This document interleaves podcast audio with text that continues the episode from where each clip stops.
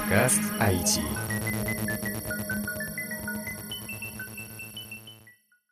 Всем привет, это БВК подкаст, и сегодня у нас в гостях Лёша Егоров, и сегодня у нас такой специальный выпуск, который, я думаю, дальше перерастет в нечто большее. Сегодня мы поговорим об IT, новостях и о последних событиях в этой области. Привет. Сегодня... Привет, Лёш. Очень интересно просто. Наверняка все же знают, кто такой Леша Егоров, особенно во внешнем мире, да? Ты инженер Икса, активный деятель э, студенческих организаций. Да, не могу я быть в студенческих организациях. Я тут инженером работаю, мне 26 лет. Ну, в смысле, как я могу быть активным деятелем студенческих организаций? Но я что-то делаю в области IT, что-то делаю в области образования, и по сложившейся традиции иногда занимаюсь кураторством деятельности некоторых студенческих организаций. Но быть студенческим лидером это будет очень странно в такой ситуации. Ну, я понял, да. Ну, ты как наставник, получается, Иногда. больше. Мгм. А, ты, получается, закончил МИФИ, да? А до МИФИ ты учился вот сто Я процентов учился в лицее 15-11 при МИФИ, да. Да. Я, кстати, тоже. Я, я знаю. Это очень, очень здорово. Главное тоже и себя прорекламировать. Хорошо. Да, круто. И а, поговорим о том, что происходило совсем недавно. Это у нас в МИФИ прошел очень, одно очень классное мероприятие, называется Science Slam. Это его принесла к нам организация, которая не в МИФИ, а, а внешняя российская организация, которая а, проводит а, Science Slam. Это такие встречи, где молодые ученые в таком формате TED Talks, в формате небольшой научной битвы друг с другом защищают проекты и выбирается между ними, кто был круче, и у кого была интереснее тема, и кто а, правильнее и прикольнее ее подал. Справедливости ради, история там чуть другая, и Science Slam, да, по сути, принес я сам. А, Еще в 2017 году на Всемирном фестивале молодежи и студентов мы познакомились и с э, автором идеи Science Slam, и с э, генеральным директором, бывшим генеральным директором ассоциации Ариной. Это два разных человека, если что, Сергей, Арина. Мгм. А, и им тогда мы достаточно долгую беседу имели вместе с Ксюшей Пернавской о том, что Science Slam проводится в университетах, это должно быть отдельным направлением деятельности ассоциации, и его надо на такой уровень вытаскивать, в смысле это дело. А чтобы понятно было, Science Slam это коммерческий проект, вообще сам Мгм. по себе он зарабатывает и на, на том, что продаются билеты на самом деле, или их покупают. А университеты, понятное дело, организации, которые, в общем, не заинтересованы, в, смысле, в заработке-то они заинтересованы, но на научно-популярных форматах а, зарабатывать на билетах на своих же студентах будет очень странно. И вот мы пытались сначала вывести, ну, мы пытались найти, мы пытались из Росмолодежи, а, простите за сленг, достать определенные деньги и Мгм. вывести это, но тогда это не получилось в 2018 году по горячим следам.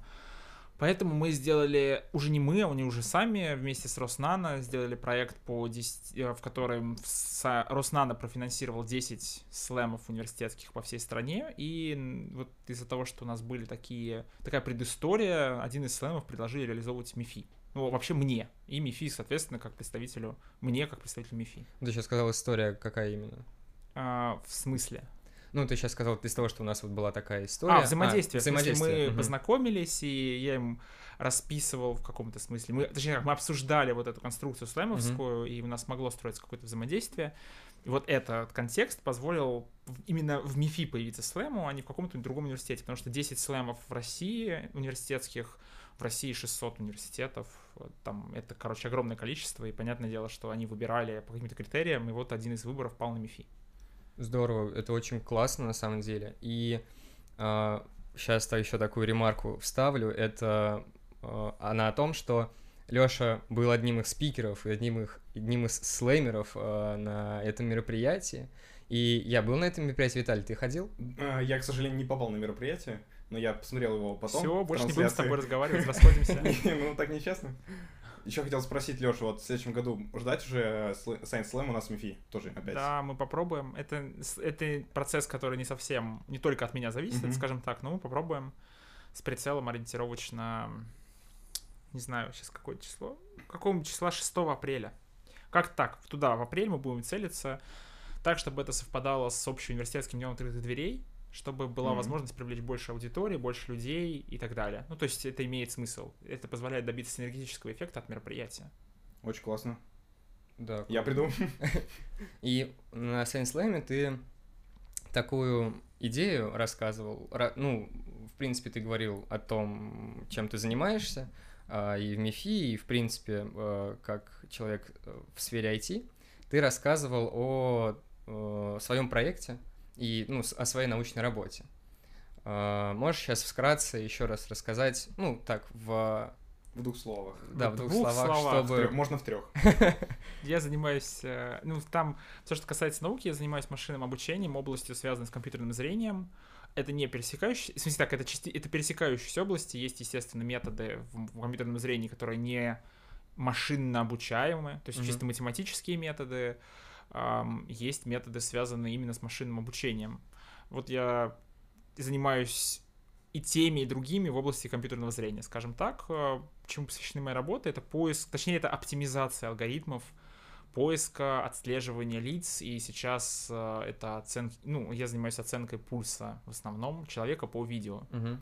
Ну, это, в принципе, не является сверх какими-то прорывными задачами, они в общем и целом решены, но не решены для споко- для массового использования. То есть как научная задача, задача оценки пульса по видео явно решена. Другое дело, что ее точность пока вызывает вопросы в массовом использовании. То есть те фотки, которые мы видели на Science Slam, это твой проект и Частично. то, чем ты занимаешься. Частично, нет, далеко не, не все из них мой проект, но дело в том, что Science Slam подразумевает использование иллюстративного материала все-таки. И, ну, как бы, нет, можно было построить его только из моих картинок, но тогда это не имело бы какого-то нужного эффекта, скажем На так. самом деле я был очень заинтересован вот именно м, методикой измерения пульса. То есть это получается, э, когда у нас э, бьется сердце, мы у нас пульсируется э, кровь. Ну, Ну, циркулирует да, кровь циркулирует, да, получается. да, да. И на какой-то промежуток, промежуток времени у нас лицо наливается кровью, и он, оно немножко краснеет. так? Это один из вариантов, Ага. да. А еще есть какой-то? Тремор головы, А, голова качается. ну это сложнее, потому что наверное, сердце- отследить. Слушайте, ну нет, это ни то, ни то не является сложнее или проще, они просто зависят от ситуации, и, и те, и те методы очень ограничены в применении. Отслеживать тремор головы практически невозможно у движущегося объекта, М. а при определенном освещении изменения цвета лица незаметны. И, собственно, на вот этих всех вопросах и строится научная компонента любой такой а, деятельности.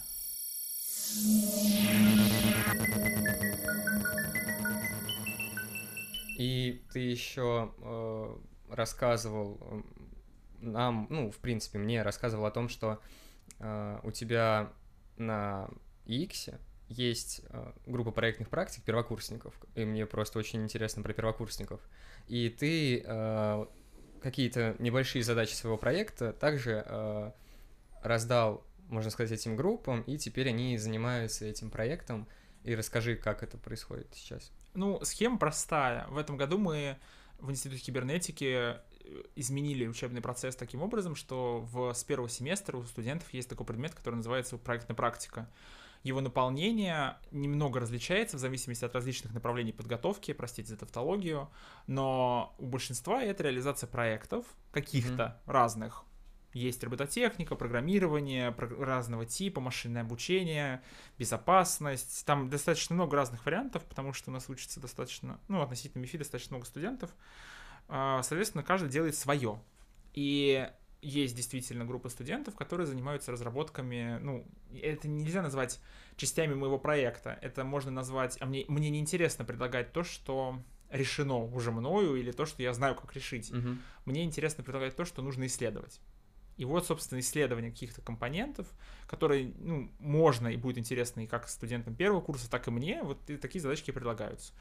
Или предлагаются задачи, которые достаточно сильно упрощены, чтобы их можно было решить в каком-то, ну, понятном ключе и способе студенту первого курса, так, чтобы это не было, не погрузило и не, пок- не, не сделало так, что все умерли под, глубин, под горами теории, бесконечно осыпающейся на вас. Ну да, вот я сейчас как раз подумал о том, что это, ну, для студента первого курса, если бы я пришел на первый курс не на EFIT, а на X, и мне бы тут э, кинули э, такой проект, ну не кинули, я имею в виду, что получилось, Предложили что... бы поучаствовать в нем. Да, да. Э, мне кажется, что мне было бы очень трудно разобраться в этом всем сразу.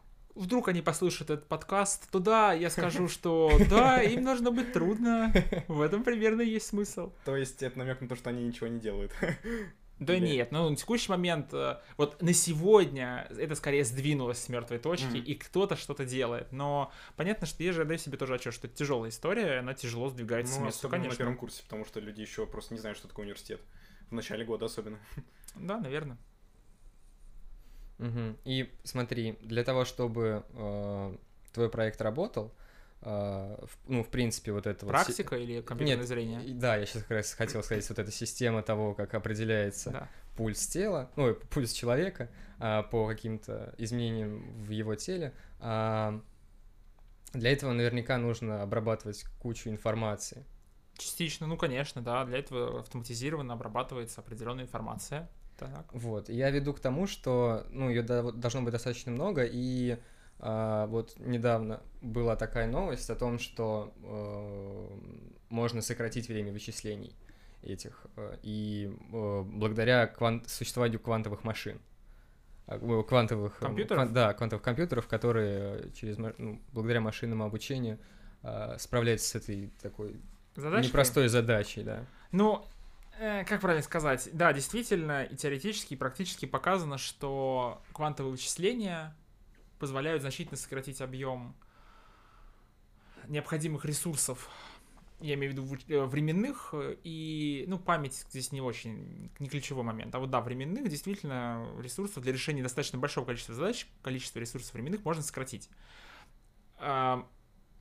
Есть несколько проблем. Первое это, несмотря на многие произнесенные и представленные образцы, сказать, что это устойчивая система, устойчивая технология, пока все еще нельзя. Это ты сейчас про... Квантовые вычисления Ага, как таковые. мгм. Например, а, на примере квантовой криптографии, просто чтобы было понятно, а, сами данные квантовые, вот а, когда мы говорим о квантовой криптографии, нам представляется что-то в духе того, что мы передаем квантовые не знаю, что-то квантовое мы передаем, короче. Я, я специально так э, огрубил квантовую информацию, как-то раз послали куда-то и радуемся жизни. Но на самом деле квантовым образом мы передаем только ключ шифрования. То есть мы берем стандартный алгоритм условно, условно RSA, передаем ключик определенным образом, и он э, квантово генерируется и распределяется пользователем. В этом случае его перехватить невозможно, вычислить невозможно, но данные шифруются уже и передаются обычным образом.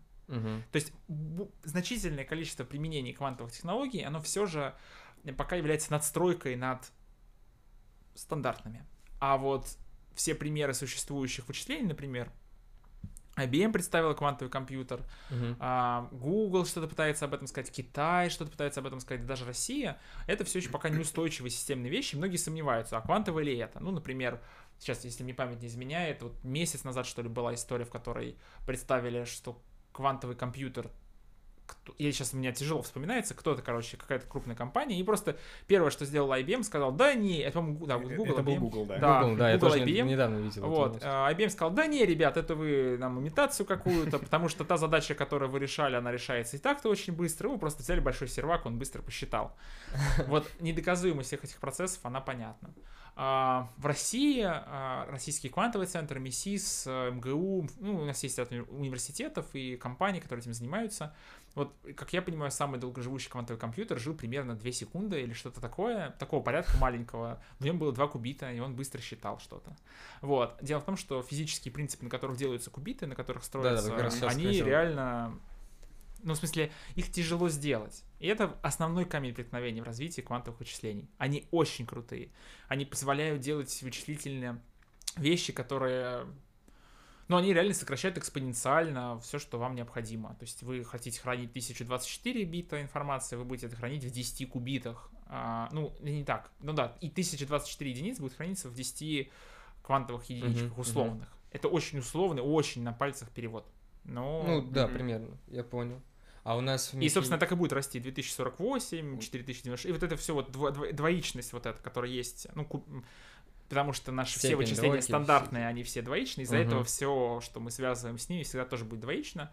Вот, оно так и будет расти, экспоненциальное У нас в. МИФИ будет квантовый компьютер когда-нибудь? Ну, когда-нибудь будет. э, занимается ли Мифи квантами, да, занимается. Э. Собственно, из достиженных мне немного тяжело, я просто не из квантовой области, я вижу только некоторые а, внешние признаки. Вот, собственно, девчонки у нас, студентки наши, выиграли мировой чемпионат WorldSkills, выиграли на первом месте в Казани, да, который проходил в августе 2019 года, на первом месте. Аниси Клименко на втором месте, Виолетта Шароглазова. А, собственно, они реально, насколько это возможно, в рамках WorldSkills показали лучшие результаты в мире. Да, там можно делать множество оговорок про чемпионат, про то, что... Ну, в общем, оговорок можно придумать очень много, но результаты сами по себе говорят о том, что в МИФИ можно и что-то показывать с этим связанное. Да, например, вот совсем недавняя новость, э, тоже из э, области IT, которая сейчас вот была. А, Это новость о том, что наша команда по ну, кибербезопасности э, обогнала такие ведущие университеты, как Гарвард, там Да, там университет Нью-Йорка, еще что-то. Да, да. да, и заняла первое место. В мировом чемпионате. Ну, это Да. не мировой чемпионат, это соревнования. Да, они действительно мировые, это соревнования в области искусственного интеллекта. Мне- просто нравится этот переход от квантовых вычислений через победы одних в победы других. Ну да, мне про- про- просто хочется сказать что-то свеженькое. Свеженько. Нет, свеженько, да, действительно, ребята под руководством, ну, в смысле, достаточно команда там из 4-5 человек, не помню точно сколько, собранная Константином Когасом, а, она заняла первое место в мире по соревнованиям. Это соревнования специфические по применению искусственного интеллекта в области информационной безопасности. Они действительно сначала прошли отборочные этапы в составе 10 или 5 лучших команд со всего мира, были приглашены в Абу-Даби на соревнования. А, И там, собственно, и оставшиеся 5 команд тоже выиграли. А, Об этом, в общем-то, как-то написано. Ну, об этом, в общем, уже достаточно, ну, какую-то информацию уже явно написано, если в новостях это выходило, и в, группах, и все такое. Ну, в общем, они молодцы. А это ребята, они, вот я просто не, не смотрел конкретно, э, какого, какого они курса. Ну, я не знаю, Знаешь. весь их возраст, я знаю, что там был выпускник один, я знаю, что там был студент четвертого курса, еще какая-то группа людей, сотрудник, там, там смешанная команда, молодая, вот так правильно все сказать. Там и студенты, я знаю точно, ну, там Павел Пархомец, и- и Дима Кондратьев, по-моему. В общем, я не могу, просто я не буду на всякий случай именовать, потому что я не помню реально вот фамилии целиком, их можно просто посмотреть при необходимости. А, и, в общем-то, есть студенческая и есть взрослая, условно, условно взрослая группа недавних выпускников, которая собралась вместе для решения этой задачи.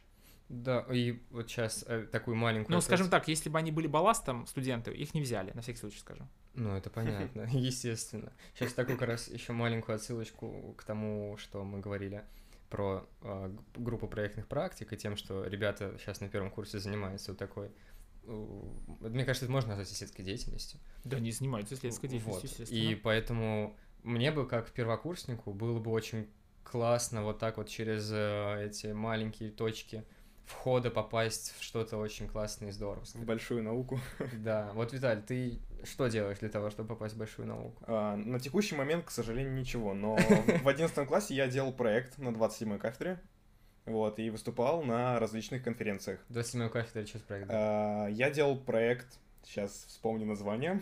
Это был великолепный проект, я чувствую. В общем, если вкратце, то мы э, добивались рабочего, рабочеспособной схемы, э, м, интегральной схемы при низких температурах. У нас была схема опорного напряжения, источника опорного напряжения, и мы добились того, чтобы она работала при сверхнизких температурах, при температуре жидкого азота. Вот.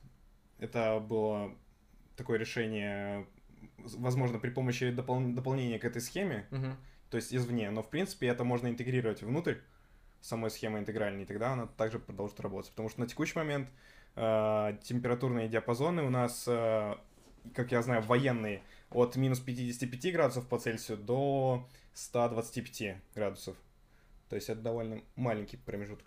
Ну ты же еще, я так знаю, опять отсылка к IT. У нас очень классный м, институт связан с IT-компаниями, на самом деле. Во-первых, у нас выпускник IT — это Касперский, э, насколько я знаю.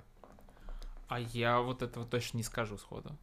Я Нет, не про- просто насколько я знаю, да, э, это чувак... Один- один из- Да, один из крутых Слушайте, в сложно. Касперском. А, нет, кто-то, в Кас- ну, в смысле, то, что у нас достаточно много выпускников, которые являются а, сотрудниками различных IT-компаний, это сто процентов. И, э, и, и не сотрудниками IT-компаний тоже. Ну, просто, мне кажется, наш подкаст, он не про выпускников пока что. Ну да, ну вот, я опять отсылка к тому, что, э, повторюсь, наш институт очень классно связан с IT-компаниями, такими большими, как, например, Mail.ru. И вот я И знаю, них- я вот них- хотел, чтобы ты сказал про технатом. Да, про то, и у них ты- проходят курсы технатом, я, собственно, сейчас на них вот э, обучаюсь. Эм, Напомню, на- ты с э, какого института? С Intel. Электроника, да. Ну, Мгм. вот с детства мне нравится как электроника, так и программирование, поэтому вот я до сих пор еще на распутье не могу понять, куда я пойду. Вот, но Технатом это, мне кажется, очень хороший проект для тех, кто хочет реально влиться в IT, сделать, возможно, свой проект, научиться чему-то новому в первую очередь, ну и пойти на стажировку тоже. В У нас, крупнейшую у нас компанию. как-то подкаст медленно мигрирует в сторону рекламы. Нет, это не реклама. Хорошо. Не, просто я сейчас опять касаюсь первокурсников, э, говорю о том, что вот Есть куда развиваться. Да, есть куда развиваться, есть много точек вхождения, через которые можно повысить свои скиллы. И в том же самом э, машинном, ну, машинном обучении, ну, в том, что как бы разобраться в этом всем. Слушайте, ну давайте будем честны. Все, что касается IT, вообще не требует особых усилий для того, чтобы что-то там чему-то научиться. Нет, ну да как правильно сказать, смотри, смотрите, серьезно, вот вы открываете интернет, тыкаете в свободное пространство, и там уже будет вся необходимая информация. Просто пишите, не знаю, на Да. Ютубе, э, я не знаю, вот там компьютерным зрением я занимаюсь, нахождение лиц э, с помощью OpenCV на питоне. Да просто нахождение лиц на питоне. И вам выскакивают какие-нибудь ролики, и там целый цикл этих видеоуроков на 30, на 50, в котором человек сидит и прям говорит, значит, мы пишем вот такой код, потом нажимаем кнопку, и прям показывает это все запись с Ага. экрана и все такое. Научиться просто программировать это плевое дело. Согласен. Большое, большое дело это стать инженером. Блин, какие вы классные. Нет, ну- Согласен, плевое дело. Просто, я не знаю, может быть, я не, не умею распределять свое время или как-то ленюсь. Ну, на самом деле, мне Ну, кажется, тут ну, загвоздка в другом. Просто, в когда ищешь информацию, сложно найти нужную. Вот Э, да, Вот кстати. п- очень ищешь информацию по Гуглу, и вот э, туда заходишь, туда заходишь, а нужной информации нет, и нужно потратить большое количество времени. Вот, скорее всего, вот, э, ну, нужно иметь э, большое терпение и вкладывать усилия в то, чтобы развить его.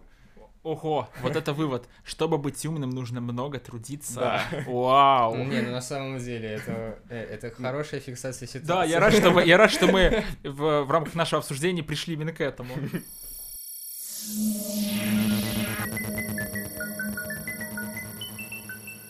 На, на каком языке пишут э, программу вот первокурсники, которые сейчас занимаются програ- э, в... Или они разные стеки используют? Слушайте, ну история тоже такая, что каждый, во-первых, использует свои, в смысле свой язык под за- задачи, Мгм. которые хочет решить. А, технически, вот то, чем мы занимаемся, мы занимаемся на питоне. Почему? Потому что машинное обучение, компьютерное зрение на- проще реализовывать на питоне, на первых шагах, потому что питон содержит в себе много технологий внутри себя. Ну, короче, это банальная история, но понятно, что питон на текущее времени приобретает статус такого языка, который используется в задачах математических, ну, таких простых и сложных математических задачах. У него есть недостаток у питона, известно, а это долго, а, долго работает, короче, эта штука, реально долго. Код на питоне в сравнении с кодом на плюсах, ну, естественно, в сравнении с кодами на ассемблере еще меньше. Но код на плюсах сложный, делать его, в смысле, его реально сложнее Ну да, А обрабатывать. на есть- деле еще сложнее. Ну, по- Разумеется. Спасибо, да, я-то и думал, что там в этой иерархии. Вот, но на самом деле, да, и поэтому на питоне начальные а, шаги совершать проще. Их, и, в принципе, шагов на питоне достаточно для проведения исследований. Промышленные системы зачастую на питоне не делаются.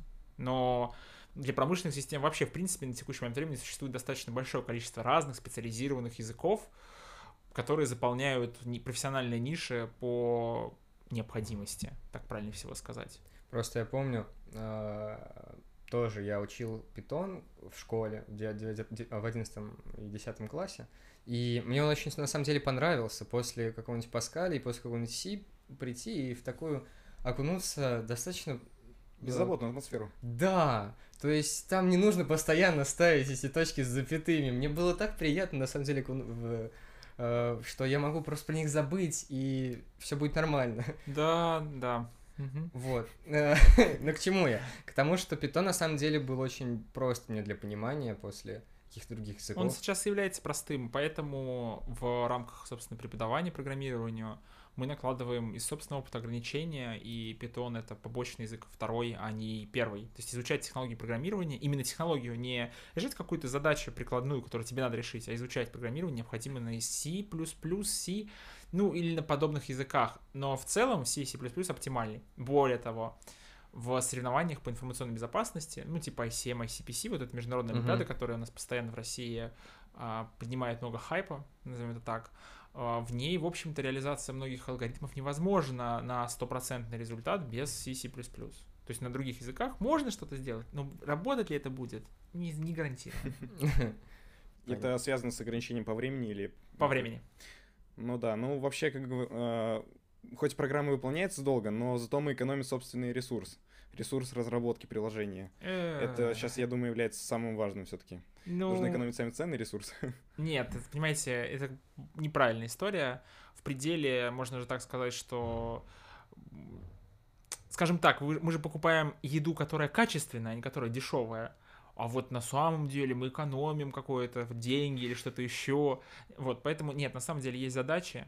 Под ну. эти задачи подбирается язык, и исходя из этого решается не существует такого, что язык используется просто потому, что на нем... Нет, он, если задача позволяет, то чем проще язык, тем лучше. Но делать промышленные разработки на необходимые на языках, которые позволяют как можно сильнее оптимизировать работу за счет собственных внутренних вычислений, в том числе при необходимости делая ассемблерные вставки, если это надо.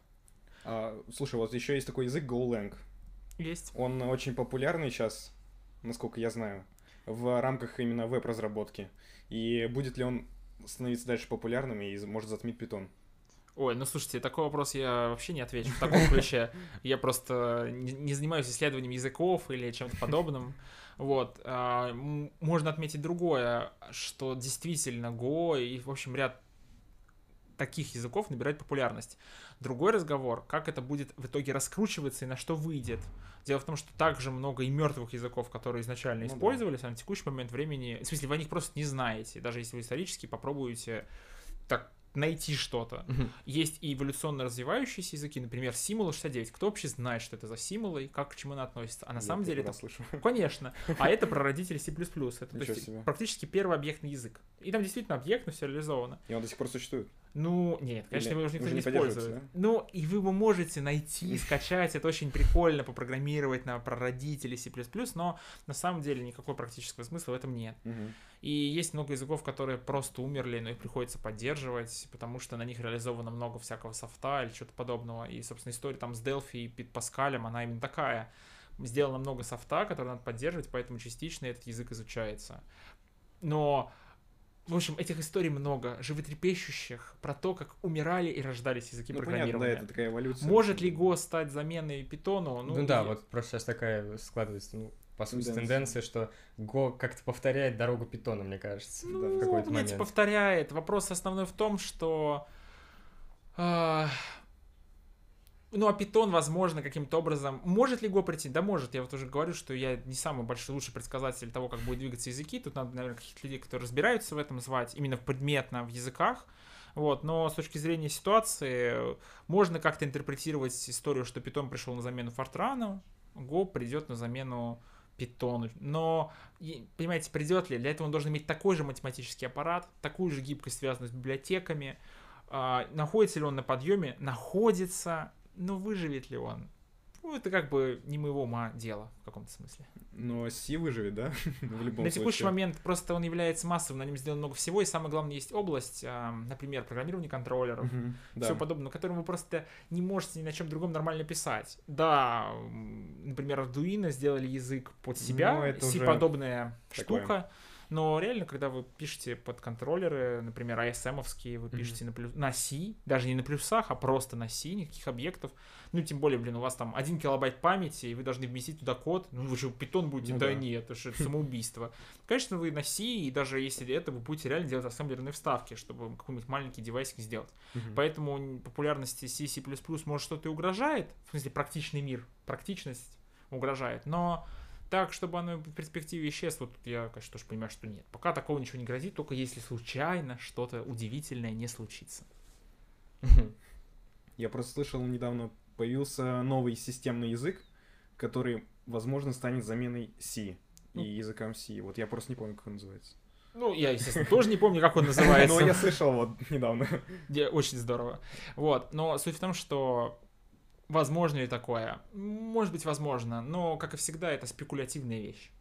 Поэтому на текущий момент времени, если строить обучение программированию, а, есть несколько компонент ключевых. Это, ну, кто-то веб-разработку оц- оценивает, типа HTML для совсем Не, ну- начинающих. Ну, может быть, да, где-то там, не знаю, в первом классе можно HTML заниматься. Но это не язык программирования. Ну, я понимаю, да, да, конечно. Ну, это что-то, знаешь, типа около того. Язык гипертекстовой разметки. Да, да, я понимаю. Мы воспользовались переводчиком, но. Красава. но если серьезно, конечно, на каком-то этапе, может, и это подходит, а потом есть э, там три, условно, три-четыре варианта к тому, как можно на чем учиться. Это CPP, естественно, C++, это Python, это, ну, понятно, есть Паскаль, который надо искоренить. Э, Это... В школах он остается вечным, мне кажется. Не-не, мы работаем над этим. В смысле, ну, серьезно, это неизбежно, что Паскаль отвалится. Наш лицей как, как бы уже дав- ну, как бы ушел в прошлое. А я еще помню, мы программировали на нем. Уже все, слава Уже. богу, мы закончили это. Я не любил этот язык вот Сколько?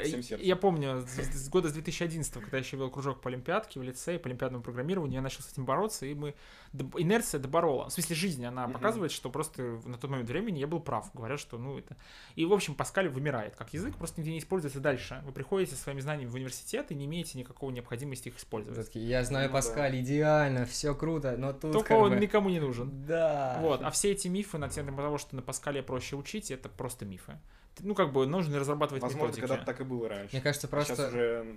Возможно, Просто, да, и- да. какой- мне Да. кажется, в какой-то Невозможно, момент... а точно так и было. Мне кажется, в какой-то момент просто издали очень много литературы по тому, как обучаться на, пи- на Паскале, договорился на питоне, э, чуть не сказал, вот, на Паскале, и они разрасталось так в, как этот, как э, э, дождь электронов, вот, фо- фотоумножители, вот так, так умножалось э, Количество количество литературы. Мне кажется, поэтому просто и осталось в школах. Да, нет, естественно, это инерция школьных программ, именно так она и произошла. Но дело в том, что Паскаль действительно раньше был очень структурирован и позволял легко строить необходимый код. И действительно, и у питона из этого... Почему на питоне плохо учить школьников? Потому что там вы вообще не должны думать ни о приведении Мгм. типов, вот эта утиная типизация, она очень крутая, но по сути это же реально позва- не позволяет вообще ничему научить. Э, Вы можете писать код абы как, просто шиворот на выворот, магические методы, которые, ну, то есть вы вообще, в принципе, не должны задумываться, о как, о чем, вообще ни о чем, короче, на питоне думать не надо, можно просто писать. Вот, это не подходит для обучения программированию. Возвращаясь назад, Python, CCPP, ну, C-Sharp иногда, и э, есть, конечно, потребность в Java, потому что программирование под Android — это Java. И когда вы сталкиваетесь с Android, а Android это массовая история, вы вынуждены знать Java как язык программирования. Нет, можно и на CPP программировать, но большая часть, и Samsung тоже рекомендует Мгм. программировать на Java. Ну, раз уж мы перешли к Java, есть еще такой язык Swift. Ну, соответственно, для разработки под Apple. Сегодня у нас И- это такая э, ассорти языков. Из- Поговорим да, да. из всех языков программирования. Вот, это у нас получается уже нативная разработка на, соответственно, устройствах определенных. Э, Но также есть ведь кроссплатформенная разработка. Э, Вот, э, на самом деле, ведь кроссплатформенность не означает не нативность. Да, не означает. Но, если честно, звучит это как лозунг. В смысле, логика непонятна мне. А, нужно ли заниматься кроссплатформенной разработкой? Ну, наверное, нужно... Нужно ли заниматься натив... Понимаете, еще раз, возвращаемся назад. Есть задача. Под задачу выбираются методы решения. Они могут быть простые, могут быть сложные. И обсуждать языки программирования, обсуждать э, технологии разработки, обсуждать какие-то особенности сред можно и нужно только в случае, когда мы понимаем, какую задачу требуется решить. До банального. Разработки для военно-промышленного комплекса не стоит грузить на GitLab. Ну, это В разумеется. смысле, в GitHub, простите, GitLab, то- GitHub, GitHub тоже GitLab, GitLab, да, да, это, да, в открытый доступ. М. Ну, почему-то нам это не кажется каким-то сложным вопросом, а вот как только мы э, переходим вот к таким вещам на кроссплатформенность, язык, это мы уже да, готовы подискутировать. Поэтому, Ну, я считаю, просто кроссплатформенность это, ну, это очень это, классно. конечно, классно. Потому что экономит время. Да мы уже проходили при экономии да. времени. Экономим по максимуму. Да, да, я еще раз говорю, задача определяет то, что надо сделать. Надо сэкономить время, будем экономить время. Надо, ну, в смысле, реально, э, надо сделать качественный продукт определенного типа, будем делать качественный продукт определенного типа, точка. Давайте на этой замечательной точке поставим точку в нашем подкасте. Вот, спасибо большое, Лёш, что пришел с нами поговорить. Спасибо, А, Лёш. Да, И вам спасибо, С вами парни. был Виталий. Кисель, да, Кисель. Виталий Кисель, а, Илья Симанчев и, соответственно, Алексей Егоров, инженер ИИКС. Все, спасибо большое. До скорых встреч. Пока. Пока. Подкаст IT.